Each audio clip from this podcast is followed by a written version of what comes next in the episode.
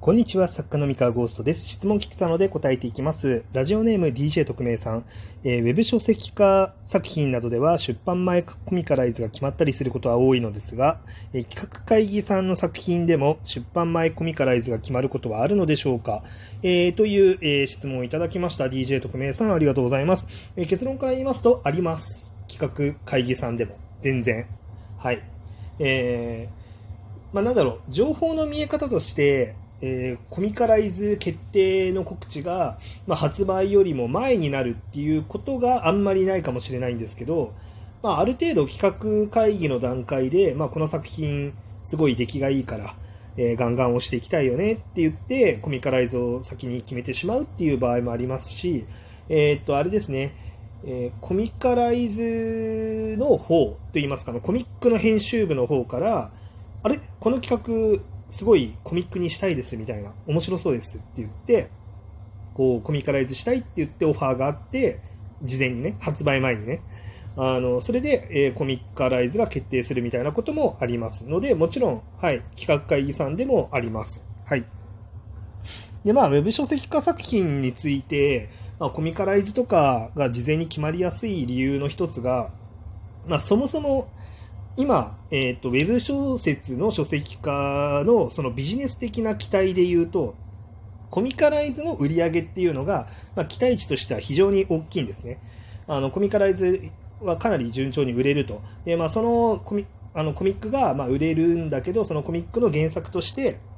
えーウェブ小説っていうのが、まあ、あの原作として注目されていると。まあ、なのであの、そもそも小説にしたいっていう意思意思の前にですね、まコミックにしたいっていう意思が強くて、えーそもそもそれ前提で、えーウェブ小説っていうのは取られているっていうところもありますね。まあ、だから、まあ、コミッカライズ前提であることが多いっていう。でもう一個の理由が、まあ、そのウェブ小説要はそのユーザーが小説あの作家一個人が、えー自由にですね、まあ、小説家になろうだったりとか格読むだったりとかで、えー個人的な活動として、まあ、小説を発表してますと。でってことはですね、まあ、その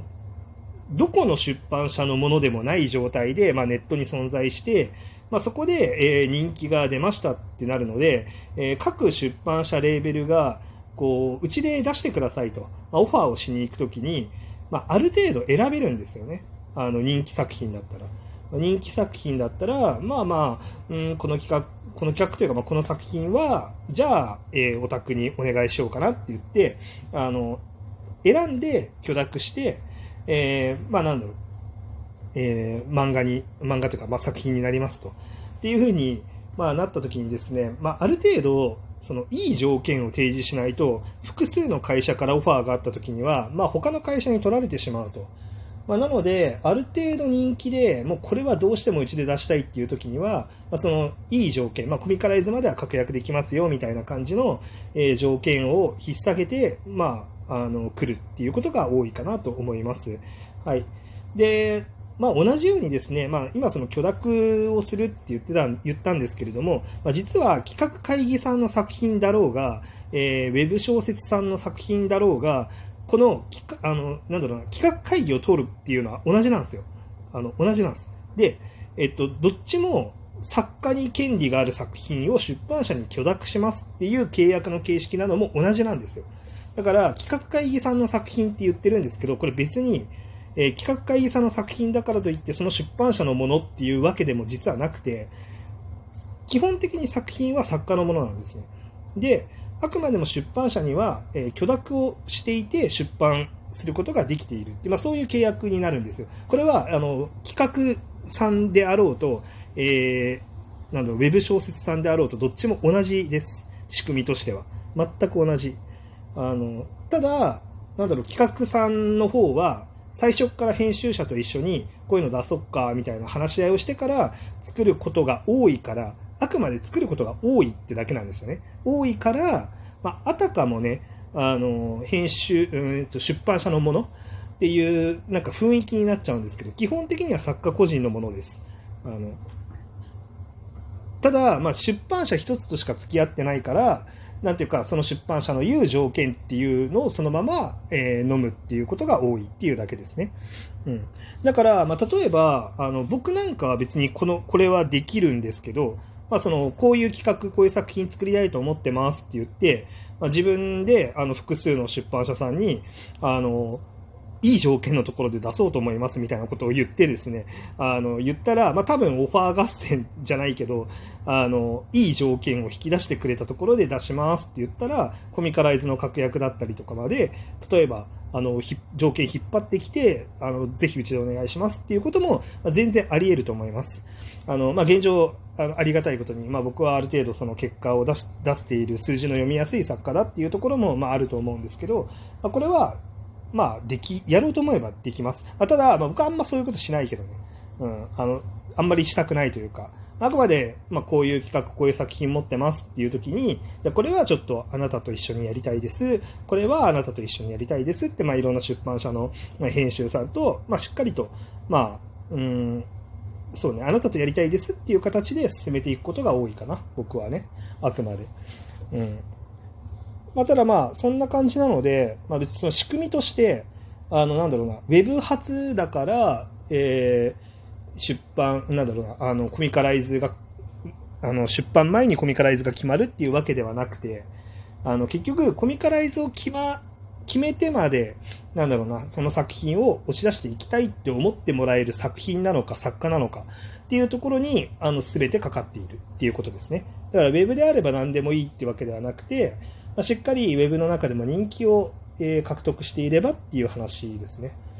だからこれは別に企画あの企画小説というか、Web で全然小説発表してませんと、えー、っていう僕みたいな作家であっても、ある程度その作品の企画だったりとか、えー、作家そのものっていうのに出版社が価値を感じてくれていれば、えー、似たようなオークション、オークションとは言わないけど、まあ似たような、えー、競争原理が働いて、コミカライズが、えー、事前に決まるっていうことも、まあ全然ありますと。はい、そういうお話でございます。なんで、なんていうか、まあ、結局のところ、そう今、そのウェブで発表して人気を出すっていうのが、ものすごく誰にでも分かりやすいルートだから、あの、基本的にはみんなこのルートに乗ってやった方が効率的なんですよね。で、なので、あの、全然その認識で問題ないんですけど、ただ、あの、ウェブだからっていうわけじゃなくて、まあ、なんでコミカライズが事前に決まった状態で世の中に出るかっていうと、え競争関係的にウェブで人気を博している状態っていうのが有利だからそうなるっていうふうに覚えておいてもらうと、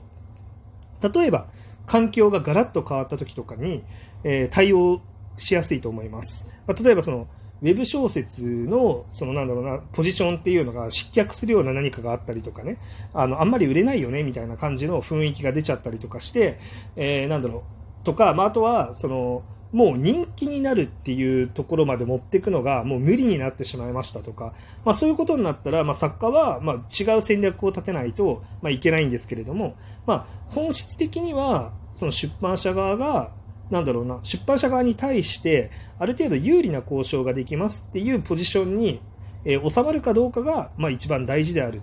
っていうふうに、まあその定義づけをすればですね、まあウェブでポイントを取るだけじゃない他のどんな、どんなやり方があるんだろうって自分で考えることはできるんですよね。うん。あとは分かりやすいから、まああんまりね、考えなくていいけどね。基本的には Web 小説で人気を出すっていうことだけ考えてれば、まあ、基本的には問題ない。うん。まあ、ただ、まあ、そのウェブ小説で人気を出すっていうのが、まあ、難しい才能っていうのもあると思うんですよ。そのウェブ小説って、まあ、言ってもやっぱウェブなので、そのプラットフォーム内でなどんな作品が人気になってるかとか、SEO ワードといいますか、その